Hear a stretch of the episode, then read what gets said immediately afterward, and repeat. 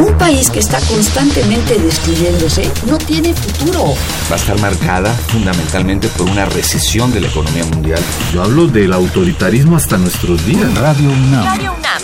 Y la Facultad de Ciencias Políticas y Sociales presentan Tiempo de análisis. Me parece que tienen que darnos ya respuestas concretas. No se puede echar a andar la reforma electoral tal y como está planteada. Tenemos que seguir luchando por defender la libertad de expresión. Un espacio radiofónico donde con tu voz construyes el debate. Tiempo de análisis. Tiempo Muy buenas noches. Esto es Tiempo de Análisis, programa radiofónico de la Facultad de Ciencias Políticas y Sociales. Y estamos transmitiendo a través del 860 de AM y vía internet en www.radiounam.unam.mx. Les recuerdo nuestros teléfonos en cabina que son el 5536 8989 y nuestra alada 01800 5052 688, donde nos pueden hacer llegar todas sus dudas y comentarios acerca de este programa. También les recuerdo que si les gustó algún programa pasado, pueden, pueden, disculpen, pueden entrar a la página de la Facultad de Ciencias Políticas y Sociales, que es www.políticas.unam.mx, y allí encontrarán una lista con todos nuestros programas pasados en, en formato de podcast, donde pueden escucharlos cuantas veces gusten. Bien, pues esta noche en Tiempo de Análisis hablaremos acerca del arte y su relación con el poder y para esta charla tenemos eh, contamos con la compañía del profesor Alfonso Reyes Ventura. Eh, él tiene licenciatura en Sociología por la Facultad de Ciencias Políticas y Sociales, por nuestra facultad, maestría en Estudios Políticos y Sociales, orientados en el estudio de lo imaginario, y, actual, tiene una especialización en Historia del Arte. Eh, actualmente es profesor de nuestra facultad, se encuentra adscrito al Centro de Estudios Sociológicos y, e imparte, entre otras materias, la, asignatura de Sociología Interpretativa. Hola, Alfonso, buenas noches. Buenas noches. Este, pues muchas gracias por, por acompañarnos esta noche y, por estar aquí para hablarnos acerca de la relación del arte y poder. Sé que este es un tema un poquito complicado, ya que la relación es, ha sido conflictiva durante la historia del hombre. es una relación este, bastante, bastante eh, ¿cómo decirlo?, con, pues con muchos nudos y con muchas aristas. Entonces, para, para nuestro radio escucha sería pertinente quizá que empezáramos, bueno, empezaras tú contándonos un poquito cómo se relaciona el arte y el poder y cómo esa relación ha, ha ido, ha ido avanzando a través de la historia. Sí, claro. Este, antes que nada, muchas gracias por la invitación. Este, eh, me parece bastante pertinente y oportuno que la facultad se, se enfoque a, a estos temas que durante mucho tiempo habían quedado pues hasta cierto punto marginales, ¿no? Este, se habían concentrado un poco en, en ciencias de la comunicación, pero me parece que, que es momento que, que, el fenómeno del arte se abra pues a las distintas ramas de las ciencias sociales. Así es. Y, y me parece pertinente entonces esta, esta, esta conversación. Muchas gracias por la, por la invitación. por, la invitación por estar aquí, Alfonso. Ok, bueno, este, la relación arte-poder pues ha sido bastante problemática en toda la historia de la humanidad. Este, eh, desde los orígenes propiamente eh, de las grandes civilizaciones, por ejemplo, en, el arte egipcio, el arte siempre ha tenido una función mágico-religiosa en un primer momento, entonces eh, sirve a, a, la comunicación que tiene que ver con cuestiones religiosas en un primer momento y después, este, eh, los griegos, pues, eh, un poco buscan eh, salirse de esta relación directa entre arte y poder y propiamente, pues, buscan un ideal de belleza. Sin embargo, los romanos vuelven a, a reiterar esta relación y prácticamente toda esta producción, este, de la arquitectura civil que, que los romanos, este, desarrollan, pues es una arquitectura que, entre otras cosas, sirve como para eh, dejar claro la magnificencia del, del, imperio, ¿no? Y bueno, después de los egipcios ya en la Edad Media, perdón, de los romanos después de la, ya en la Edad Media, este, el cristianismo primitivo vuelve a recuperar esta esta función del arte en términos religiosos y ya cuando eh, se desarrolla y se, se instaura la, la, iglesia como institución, al principio de la Edad Media, pues eh, vuelve a servir como, como un medio para, para poder eh, acercar a los fieles ¿no? a, a la palabra a la, religión. A la pues, religión, a la institución. Exactamente. Entonces, eh, en la Edad Media mantiene esa relación eh, con la Iglesia, el arte mantiene esta relación con la Iglesia, y pues bueno, la Iglesia es la institución más importante durante la Edad Media, entonces es la que, la que concentra el poder durante la Edad Media. Y eh, después el arte va a tener una relación pues un poco con, con la nobleza, ya que pues al final de la Edad Media se va dando este rompimiento entre la relación eh, iglesia y los artistas y finalmente pues este eh, después de servirle a la, a, la, iglesia o de mantener esta relación más bien con la iglesia eh, pues en el, en, el en el periodo que, sigue después del Renacimiento, pues se, va a dar una relación ya más bien con la nobleza y finalmente se termina esta relación con la, nobleza para eh, abrirse a un campo mucho más amplio en el siglo XVII, siglo XVIII y pues bueno, vemos prácticamente que eh, la relación arte instituciones eh, instituciones este importantes dentro de la sociedad se va se va separando y finalmente pues del 19 a nuestros días esto se dispara se abre y la relación pues ya no es directamente con una institución eh, que concentre el poder, sino más bien ahora pues se abre y el arte ahora tendría eh, esta dificultad de relacionarse con el mercado y sería ya otra otra relación la que tiene, ¿no? Entonces, eh, finalmente me parece que, que, el, que el arte moderno es el, el momento, güey, y el periodo donde se, se, se, van dando estos cambios radicales, este, estos cambios en torno a ya no seguir una tradición propiamente, sino buscar nuevas... Eh, Romper con las escuelas tradicionales, con las tradiciones que existían en la academia. Sí, y, pues son eh, varias de las vanguardias las que comienzan a, a, desarrollar este rompimiento, ¿no? Entonces ahora eh, la relación que tiene el arte hasta ahorita con, con el poder pues es, es, es complejo. Si quieres ahorita comenzamos a hablar un poco de, del arte moderno, que es donde donde este me gustaría centrarme un poco para que se comprenda más esta esta relación y para que los radioescuchas entiendan un poco mejor eh, la problemática que, que, se da en el eh, principalmente en las artes plásticas y en las, las artes escénicas, ¿no?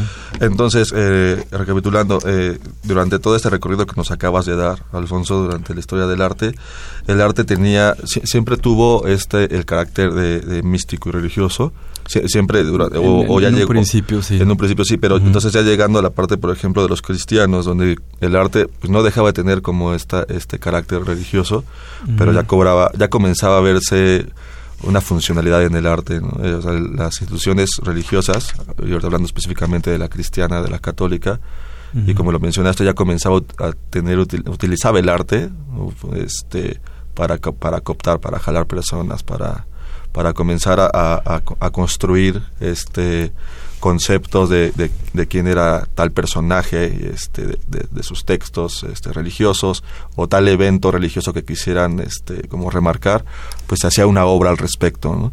Podemos ver a, a, muchos eh, pintores de la época este, pues del Renacimiento y poco antes del medievo, donde pues este a, encargos de la iglesia pues veíamos escenas escenas bíblicas en sus obras no entonces sí se veía un carácter místico religioso mítico religioso perdón pero también ya veíamos la funcionalidad no comenzaban a, ver el arte como como un gancho este psicológico por decirlo de alguna forma o, este que, entraba directo a la psique de los de las personas para poder eh, jalarlos a poder cooptarlos.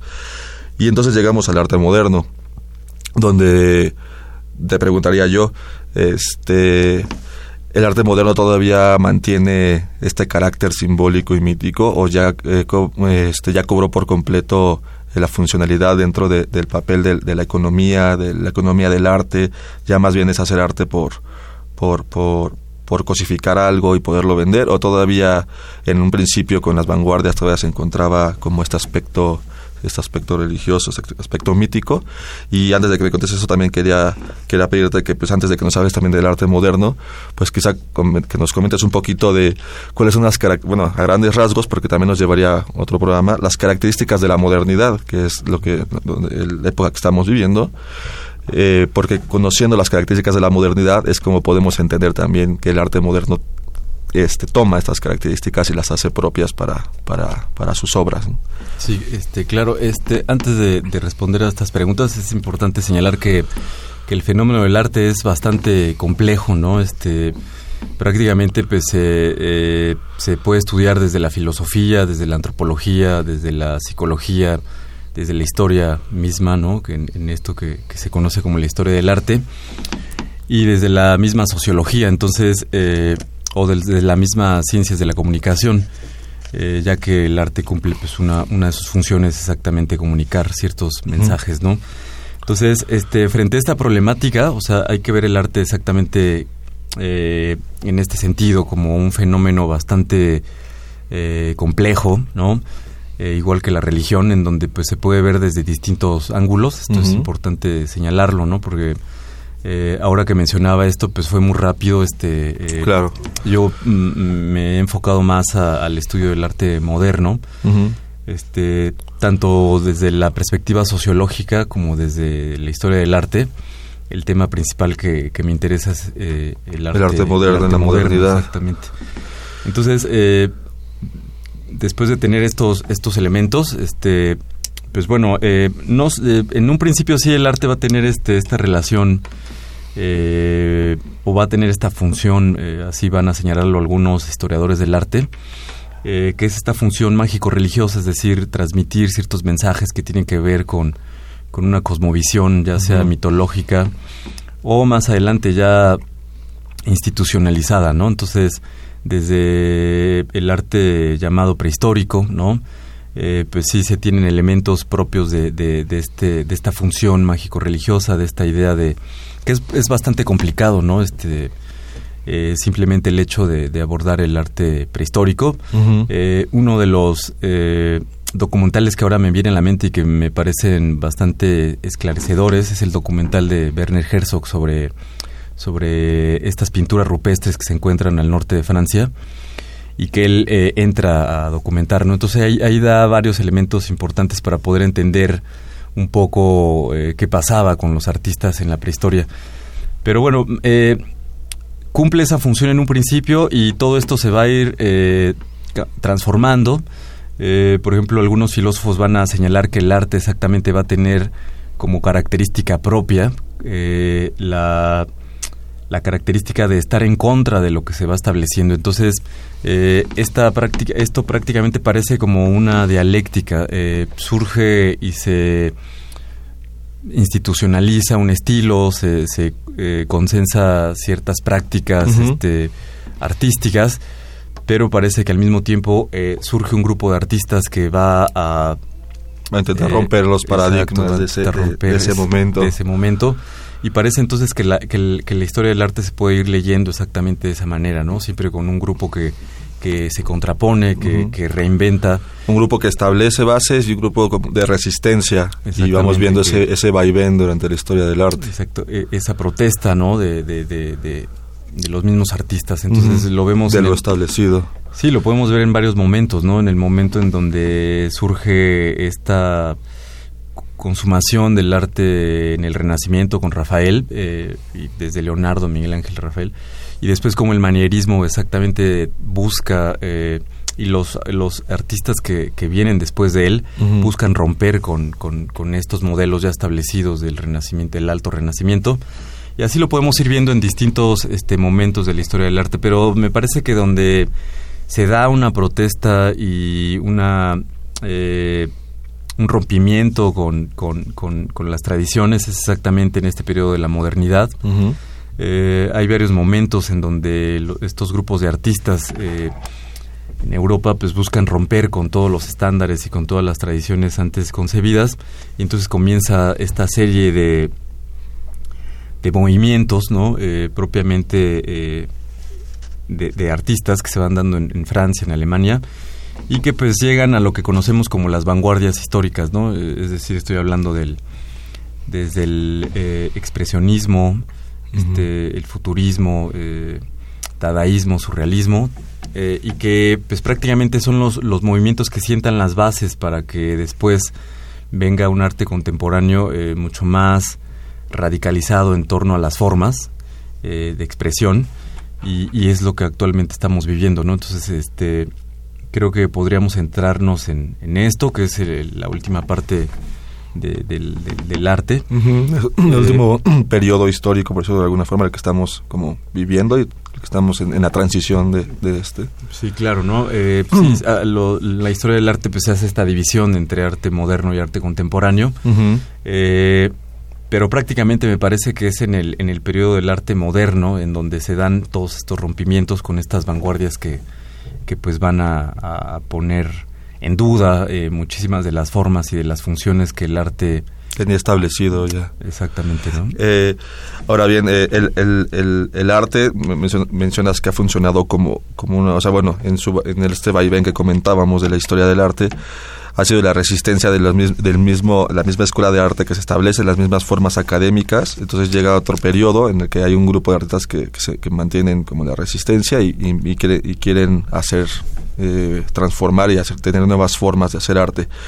Pero también el arte ha sido, también ha evolucionado a través de la resistencia, no solo al arte mismo, sino a, movimientos sociales, a movimientos políticos. El arte eh, eh, en el, en el decimonónico, ya entrados en el siglo XX, también ha tenido un papel importante y ha evolucionado sus, sus, este, sus formas, su, su, escuela, por decirlo de alguna forma, a través de la resistencia eh, social, a través de los movimientos políticos sociales que, que, que, han ocurrido y que vinieron ocurriendo durante finales del siglo XIX, principios del XX, por, acotar una, una época por ya, para ya venirnos como más para acá. ¿no? O sea, el arte ha tenido también este, este papel, este, como ser resistencia al poder, al abuso y a los movimientos eh, sociales, bueno, como, como abanderar movimientos sociales y esto enriquece a la vez los movimientos sociales o los movimientos políticos y viceversa, el arte termina enriquecido por estos, estos, estos episodios, ¿no? Donde han caminado juntos estos, estas revoluciones, por decirlo de alguna forma, ¿no? Sí, claro, este, desde el siglo XIX, como bien, lo señalas, este, varios artistas se han, eh, de alguna manera, involucrado o han simpatizado con, cuestiones políticas. Este, uno de los pintores más famosos sería de Lacroix, que, que va a pintar eh, este cuadro que se va a volver emblemático para la Revolución Francesa, que es. el de la libertad. Y posteriormente al, siglo XIX, eh, ya en el siglo XX propiamente es cuando los artistas de una manera ya más directa van a comprometerse ya con cuestiones políticas y me parece que, que uno de los grupos que son eh, enfáticos en, en, su relación con lo, con lo político serían los futuristas que en el caso del, del futurismo pues es una relación con, con, el fascismo, eh, con la derecha de Mussolini, pero eh, ellos son uno de los primeros grupos que van a estar enfocados principalmente en relacionarse con, con cuestiones políticas, ¿no? después del futurismo, pues bueno, ya el, dadaísmo va a comenzar a, hacer una crítica al, al, al arte burgués y quien ya viene a planificar esta protesta que, surge con el dadaísmo pues, sería el surrealismo, que también va a relacionarse directamente con cuestiones políticas de manera ya directa también, y ahora sí del lado de la izquierda, eh, ya no de la derecha como los futuristas, sino que André Breton pues tiene exactamente ya la idea bastante clara de que el surrealismo tiene que servir a la revolución, y es más, él eh, durante un momento se, se inscribe al Partido Comunista Francés y pues no tiene ningún eh, pues ningún ninguna censura para señalar que, que, lo que lo que el surrealismo tiene que hacer es eh, ayudar a que se, que se realice la revolución, ¿no? Claro, pues muy bien, creo que fue un, buen recorrido histórico para haber llegado ya al siglo XX. Estamos a, ir a nuestro primer corte de la noche y ahora que regresemos, pues nos entramos de lleno con las vanguardias, el arte moderno y su función y su relación con el poder, como ahorita ya ya, ya nos, nos fuiste contando un poquito. Entonces vamos a nuestra primera cápsula de la noche, que son las noticias del Centro de Estudios Europeos de la Facultad de Ciencias Políticas y Sociales, y regresamos.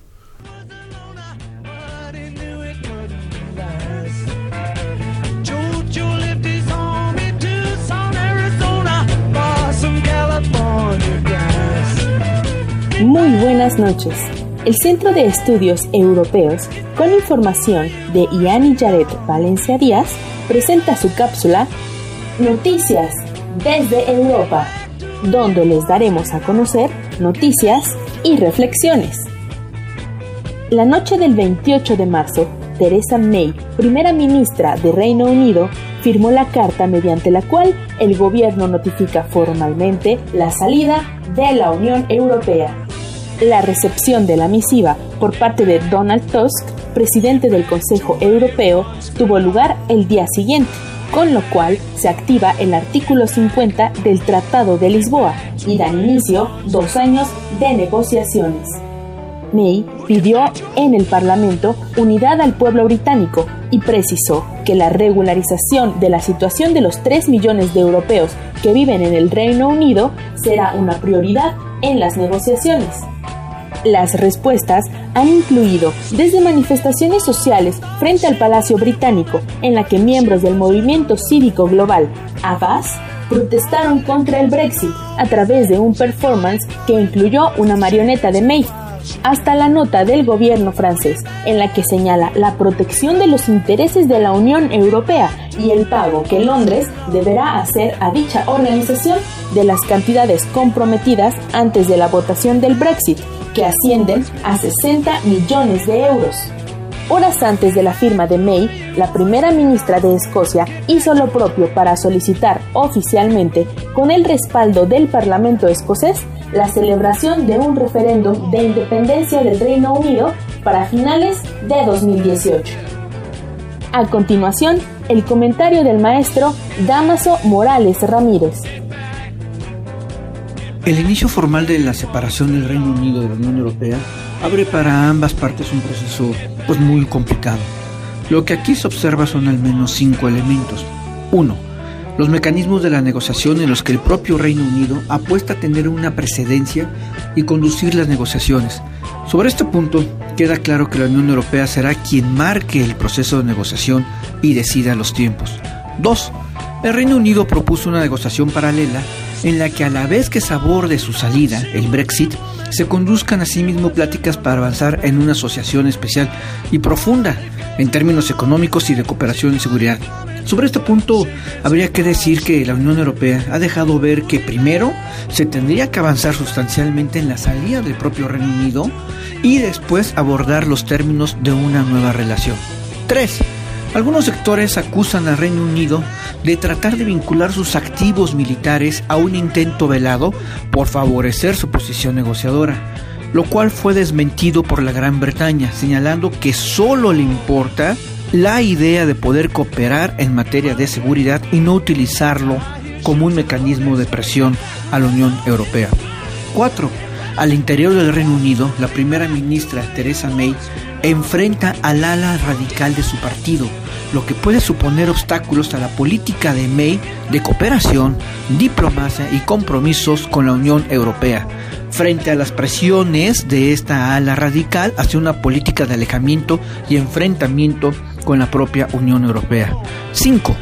La Unión Europea está exigiendo al Reino Unido respetar los derechos migratorios de los ciudadanos europeos que actualmente residen en aquel país así como sus compromisos presupuestales adquiridos con la Unión Europea antes del Brexit y que suponen una prueba de la buena voluntad por un lado y del compromiso del Reino Unido por el otro lado, lo cual en otro nivel pudiera levantar serias pasiones al interior del Reino Unido de no querer cumplir con los compromisos presupuestales en un proceso de Brexit. Podemos decir entonces que Bruselas será quien defina la ruta de negociación y en la que se prevé que primero se aborde el tema del Brexit y los compromisos del Reino Unido en materia migratoria y presupuestales con la Unión Europea y después de ello, y depende cómo marche, se buscaría entonces una negociación de un acuerdo más amplio. De cualquier modo, en las próximas semanas habría que estar muy atentos porque la Unión Europea emitirá sus lineamientos generales. Muchas gracias. Se despide de ustedes Jessica Mejía. Continúa escuchando Tiempo de Análisis. Ya estamos de vuelta en tiempo de análisis. Les recuerdo de estos teléfonos en cabina que son el 55 36 89 89 y nuestra alada 01800 50 52 688.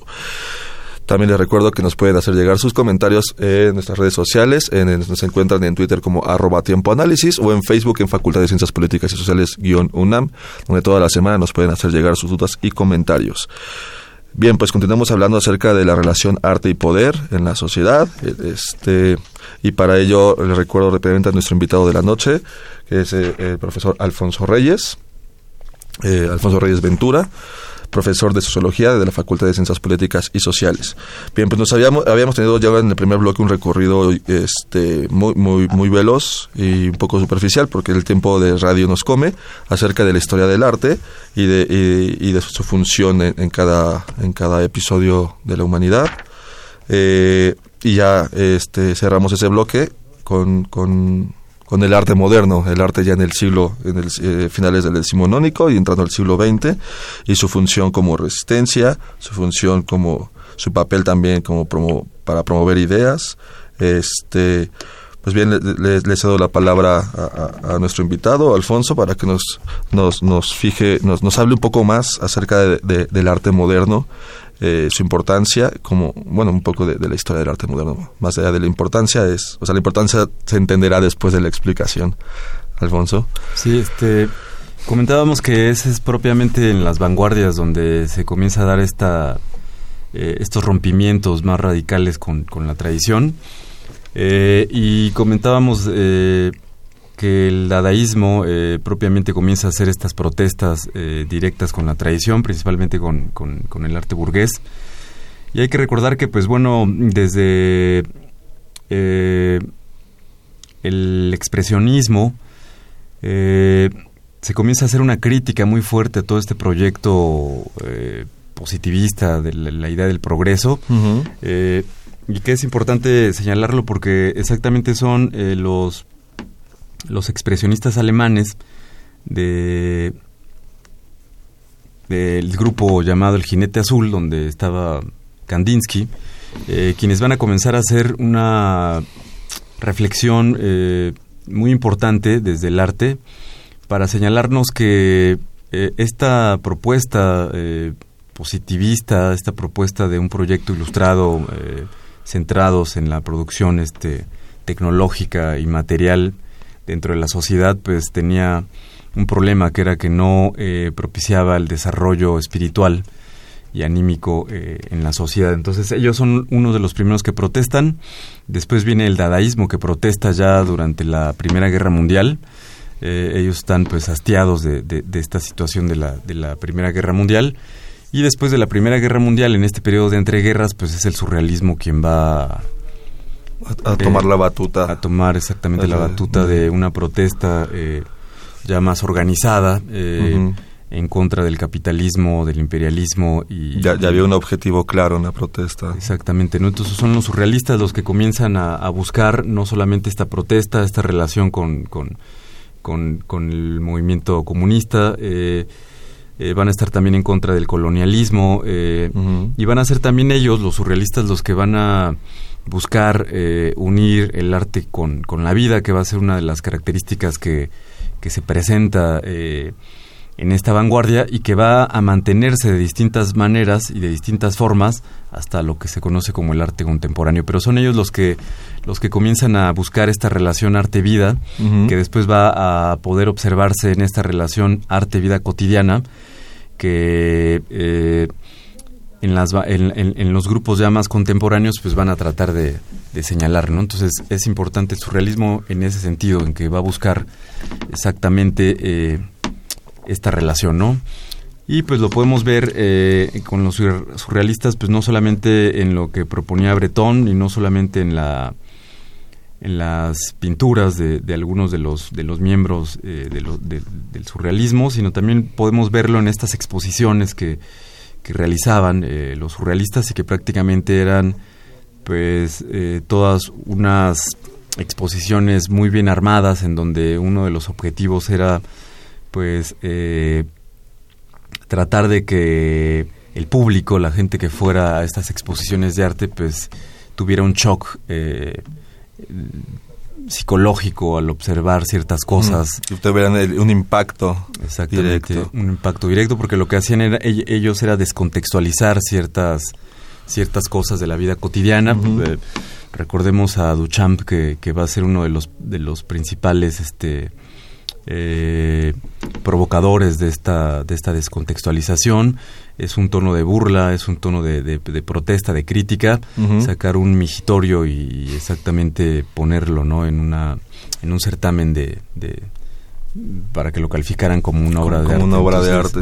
Entonces él, comienza eh, con estas cuestiones, eh, los surrealistas siguen a su modo eh, también criticando y proponiendo exactamente estas nuevas vías de, de, relación que puede tener el arte con, ya no con una institución, mm, sino más bien con, con la vida cotidiana. Con, ajá, con, la estructura organizada, con la organización en la que nos encontramos ya para el siglo XX. ¿no? Sí, exactamente, con esta organización social. Y entonces ellos van a ser los que, los que comiencen eh, a hacer estas críticas. A hacer estas críticas, exactamente.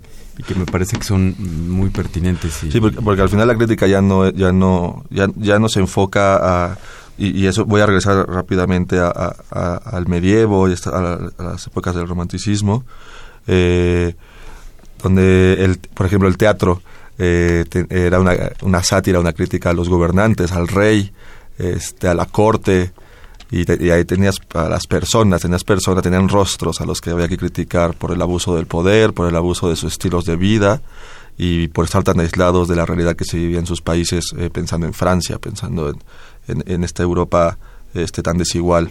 Pero ya en la actualidad este, comenzamos a ver también eh, como decías, ya, es, la crítica ya no es una persona, es, es, al estatu, al statu quo, a, la forma en cómo estamos organizados desde la estructura, ¿no? desde la superestructura, por decirlo, este, por utilizar conceptos de la sociología. Eh, y, no, y no sé, eh, por ejemplo, aquí donde cabe, bueno, aquí es como se puede entender, tú me podrás corregir si, digo una, una barbaridad, por ejemplo, el, pop art, eh, recordando un poco Andy Warhol, que comienza a hacer eh, arte un poco de, pues, la lata de, de, Campbell de sopa tan famosa, o los este, fotogramas de, de Marilyn Monroe. O sea, comienza ya a utilizar como bueno, yo lo veo como una protesta a, lo que es lo popular, ¿no? A, lo que a lo que la gente ve cotidianamente y ellos comienzan a hacer arte de forma de protesta a través de, estos objetos cotidianos que, que, la, ya son tan, tan, tan plásticos, ¿no? Como comida enlatada en este aspecto, ¿no? Sí, claro, él, él igual va a buscar hacer exacto una crítica al, al, arte mismo y al sistema del arte mismo, eh, que ya para su época, pues prácticamente estamos hablando de un sistema de, de, del arte, de un mercado del arte. Y entonces eh, varios de estos artistas pues exactamente van a tratar de criticar al mismo sistema artístico eh, llevando como temas exactamente cuestiones que tienen que ver con, con pues, eh, cosas de la vida cotidiana, cosas que, que prácticamente no podrían tomarse como temas artísticos, ¿no? Claro. Eh, sí, en los 60 y en toda esta época es cuando se comienza a, a, expandir esta necesidad de, de que el arte no siga encuadrado propiamente en las pinturas eh, y tampoco eh, siga solamente dentro de los museos. Y es a partir de los 60 este, 70 80 donde se va a generar todo este movimiento del arte contemporáneo con los happenings, con los performances. Y empiezan a salirse de las galerías, ¿no? También de las cuatro paredes de la galería ya, ya no son suficientes para albergar este arte, ¿no? Sí, ya, ya el arte eh, comienza a tratar de buscar nuevamente esta, esta libertad. Se considera que, que las vanguardias fracasaron. Esto, pues, este eh, tal vez podríamos comentarlo en otro momento, este, pero se considera que, el surrealismo fracasa. Eh, y entonces vienen estos, estos nuevos movimientos, principalmente en Estados Unidos y algunas otras partes de, Europa, en donde pues, se va a buscar que, el arte salga de estos de estas cuatro paredes de este rectángulo que es la pintura. Y pues van a buscar tanto en la escultura o en el performance o eh, en el happening pues prácticamente llevar el arte cada vez más más allá de, de, lo establecido. Entonces también va poco a poco a, a buscar eh, mayor libertad. Eh, una de las cosas del, eh, que defendían mucho los surrealistas y Bretón era muy claro en eso es que exactamente el arte no tiene que seguir ningún parámetro ni político ni ideológico, sino que el arte tiene que enfocarse directamente a repensar y a buscar la libertad tanto en el individuo como, como en la sociedad, ¿no? Entonces creo que que esta eh, propuesta de, de, los surrealistas y de André Breton pues viene un poco a, a, a, recuperarse por, por el arte contemporáneo que va a buscar cada vez más este eh, nuevos espacios, nuevas formas. Claro, es, es, muy interesante lo que mencionas porque porque sí el, arte el arte contemporáneo ya no solo busca salirse de, las cuatro paredes físicas de, de, la galería, sino también es romper romper estas paredes este, de categorías, ¿no? Y lo vemos por ejemplo con el performance, que es una mezcla ya de, de varias formas de arte, es, es, danza, es pintura, es, es música,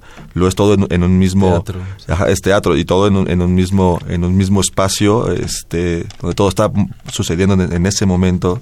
Este, entonces ya el, arte el arte contemporáneo comienza comienza a cobrar nuevas nuevos este, nuevos espacios físicos y nuevos espacios este, mentales, ¿no? Empieza, empieza a romper esta parte y supongo que también este rompimiento también eh, viene de la mano con, con la relación de, de, resistencia nuevamente, ¿no? De, nuevamente de romper con lo establecido y, de, y de, entrar a una, protesta de, lo que era antes y lo que pretende ser ahora el arte, ¿no? Pero antes, antes de continuar vamos a ir rápidamente a, a nuestro segundo corte de la noche. Este, vamos a escuchar una cápsula de de un, eh, eh, fue un evento que tuvimos en la Facultad de Ciencias Políticas y Sociales la semana pasada, donde estuvo invitado eh, Cuauhtémoc Cárdenas.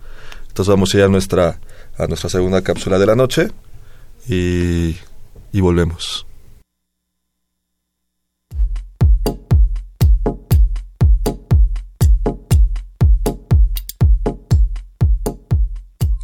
Cuauhtémoc Cárdenas acabo de participar en un una mesa redonda sobre la izquierda en México. Considero que hay muchas izquierdas, todas eh, difíciles de identificar. Cada quien tiene sus propias definiciones y cada quien tiene la apreciación que pues eh, individual sobre quién está en la izquierda, quién no está en la izquierda. Me parece que es muy importante, eso sí, que más que definirse por geometrías políticas haya que definirse por los contenidos.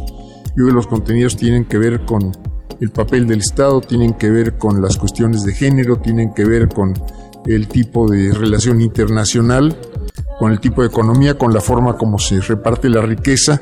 me parece que todas estas cuestiones son muy importantes para quienes están sobre todo aquí en los estudios de ciencia política. A tiempo de análisis, un muy, muy cordial saludo.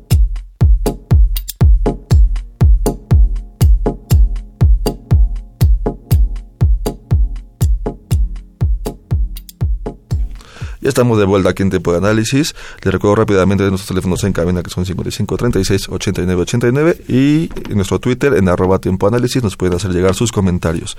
Continuamos con el tema de arte y poder con el profesor Alfonso, Alfonso Reyes.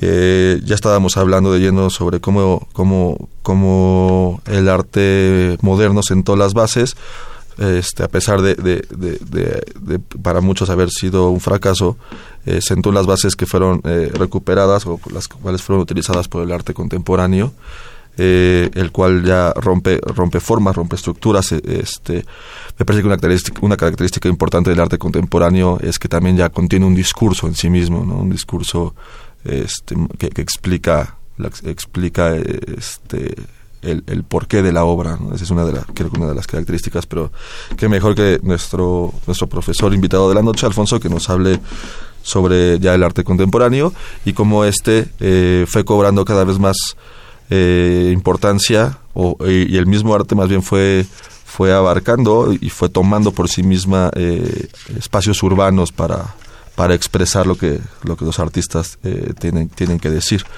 Alfonso Sí, claro. Este, eh, solamente sí, este, señalar que eh, todos estos temas son bastante amplios y complejos. Sí, estamos muy no, superficial por los tiempos. Estamos como muy, muy, muy de manera general. Este, al, profesor Jorge Juanes, que es este, un profesor de, de, la Facultad de Filosofía y Letras, le dieron varios, este, programas exactamente de, de ahí sacó un libro. eh, pero bueno, nosotros estamos nada más este, tratando de, acercarnos, este, hacer acercamientos a, este a, este fenómeno, este fenómeno y, a, esta relación de arte y poder. Exactamente, el arte y el poder, el arte en la sociedad, este, eh, el arte como protesta, ¿no? Entonces estos temas pues son eh, bastante bastante complejos, igual en, en, el arte contemporáneo, pero me parece que es importante que, que se realicen, es una charla que que, tenemos aquí y que, y que parece que, que puede ser este eh, muy ilustrativa para los radioescuchas. Y, y, si hay, alumnos, eh, los alumnos de la Facultad de Ciencias Políticas que nos estén escuchando y bueno, de otras FES, pues también que, que, sepan que desde las ciencias de la comunicación, desde la sociología, de la antropología, se pueden abordar temas, temas del arte. Y no solo su relación con el poder, su relación con la sociedad, este, el arte y la religión. Eh, el, el, arte, como, como nos menciona Alfonso, se puede estudiar desde, desde muchos ámbitos, ¿no? Y esperemos que este programa haga que, que algunos alumnos eh, se acercan a estos temas. Pero bueno, entonces este, te, cedo la palabra. Sí, bueno, las características ya después propias del arte contemporáneo pues también son bastante eh, eh, complejas. Solamente señalar que, que estos nuevos artistas buscan, exacto como tú señalabas, este, salirse de, de estos marcos, ¿no? de estas eh, formas ya establecidas de, manifestación, de expresión. Y entonces van a comenzar estas nuevas expresiones que buscan salirse de los museos, que buscan ya eh, ir a la calle, ¿no? tratar de estar más cerca de, las personas, e ir a las personas. Y entonces en esta misma en este mismo planteamiento que ya de los, desde los surrealistas se, señalaba de, de unir arte y vida, pues varios de los artistas contemporáneos exactamente van a van a buscar esto, ¿no? Salir a las calles, este, armar ya otras formas de, de poder manifestarse. Y, y, bueno, dentro de varias, pues una de las que, que a lo mejor podemos este, tener más más posibilidad de observar y de acercarnos pues sería... que, la gente tiene más presente. La gente que vive, por ejemplo, en la Ciudad de México, eh, eh, vas a mencionar al graffiti, perdón que me adelanté, pero te, ya se estaba complementando. Sí, este, es un buen ejemplo de, de, fenómeno artístico porque pues prácticamente todos los que vivimos en grandes urbes como la Ciudad de México pues no, no hay una no hay una colonia no hay una cuadra que no que no tenga un graffiti. Y el graffiti al final es también una forma de expresión artística sí claro este eh, hay varios este, eh, hay varios ejemplos de, de, cómo se ha llevado este esta expresión urbana a niveles insospechados. Uno de los más conocidos es el artista inglés Bansky, que, que prácticamente pues lleva eh, el graffiti a... El graffiti y el stencil. exacto, a una, a una expresión pues bastante, bastante interesante. Eh, y no solamente el graffiti, sino también este, las mismas este, formas expresivas que él realiza. Eh, con, una, con, una, fuerte carga de, este, de, crítica, de crítica social. ¿no? Exactamente, con una, con una crítica social muy fuerte. Eh, y bueno, pues es él es uno de los que eh, va a entrar a la escena de, del, arte urbano, del, del graffiti, con, con, muchísima fuerza. ¿no? Entonces, Bansky pues, se ha vuelto prácticamente un artista contemporáneo que utiliza este arte urbano para expresarse y que no solamente se enfoca al graffiti, sino también, como ya señalaba, pues tiene una cabina, por ejemplo, este telefónica que, él, que él creó, ¿no? Este, que está como torcida. Sí, un, parque de diversiones eh, que simula a Walt Disney, me parece, que sí, todo es, todo está como muy retorcido en ese...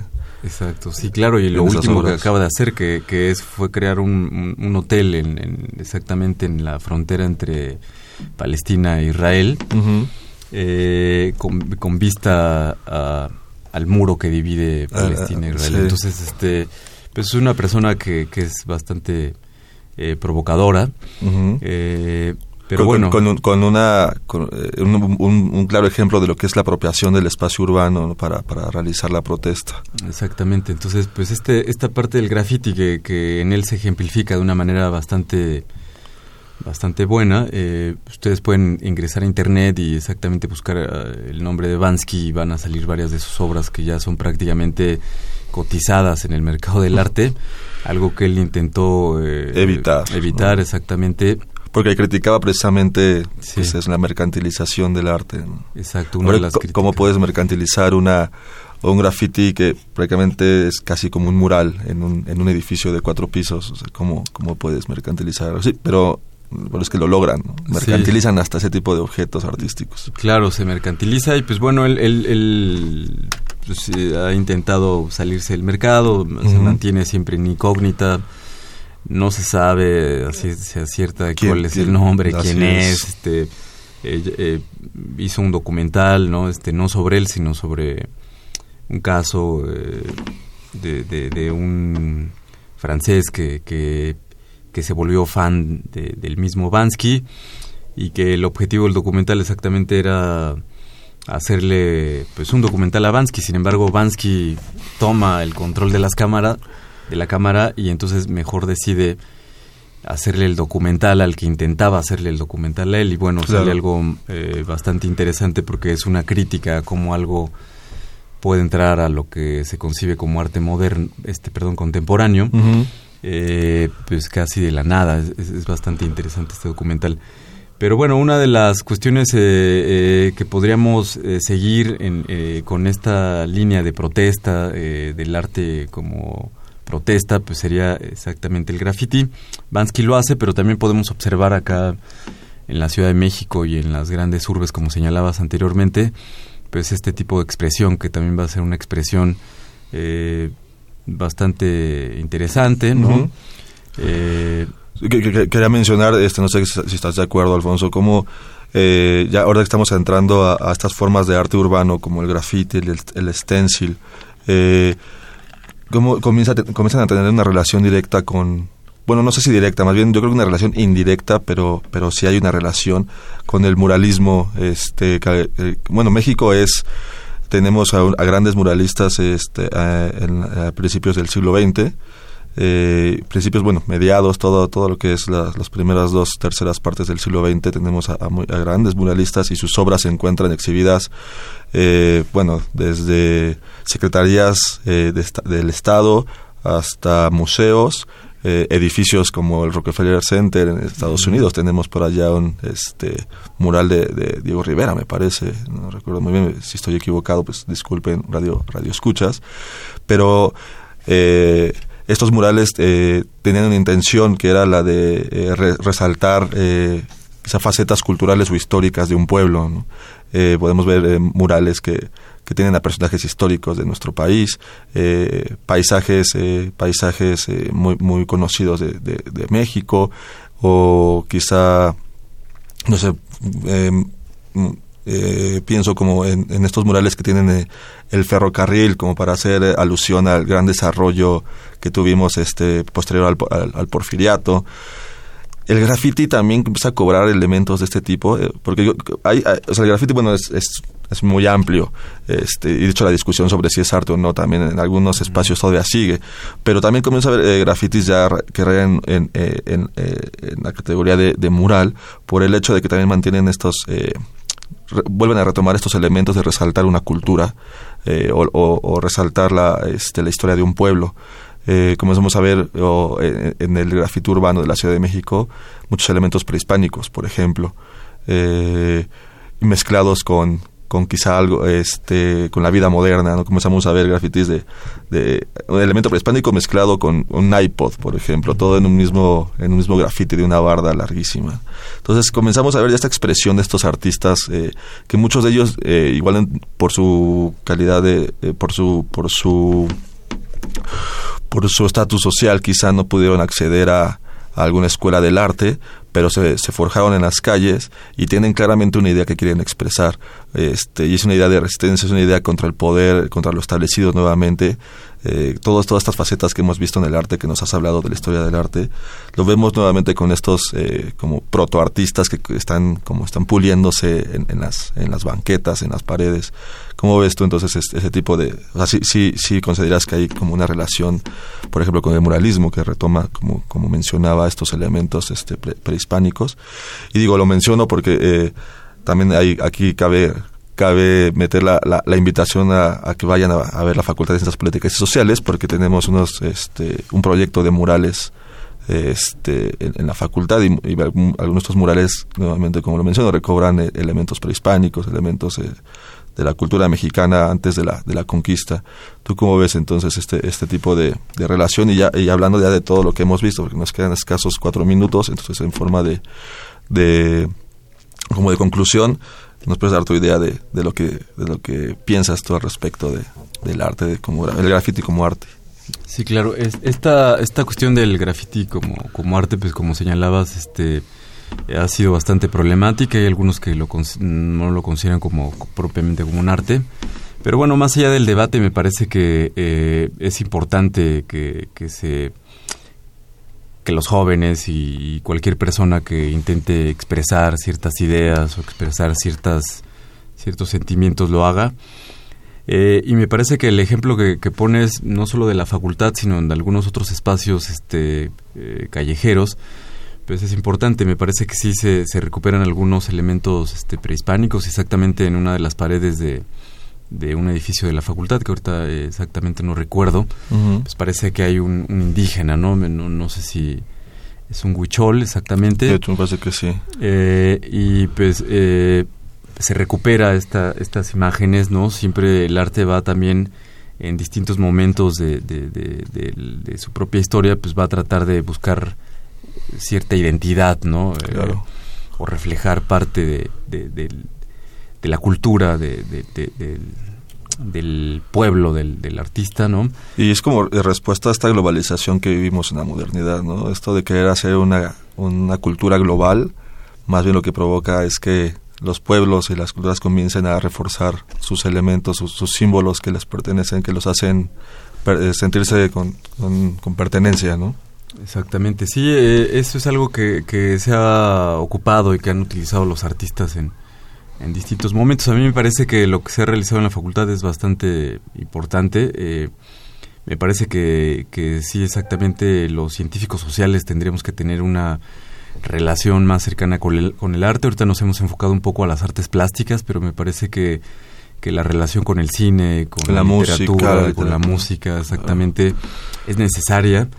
Eh, toda la escuela, hablo de, de, de, de, la línea de, pues, de, la sociología, que es eh, propiamente el, campo donde yo me, me he formado. Eh, pues prácticamente la sociología alemana eh, eh, siempre ha mantenido esta relación no solamente con la filosofía, sino también con lo estético.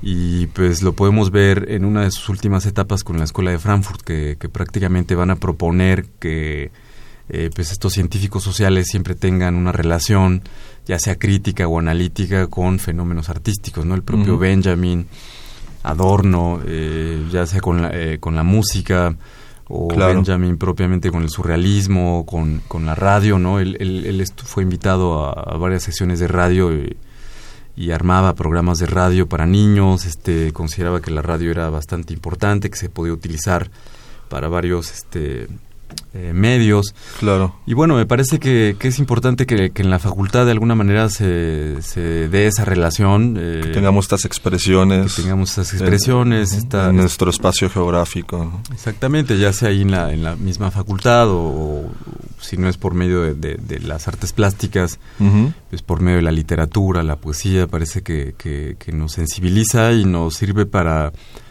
eh, reflexionar y pensar cuestiones más, más profundas de, lo que tenemos que, estudiar como, como, científicos sociales, ¿no?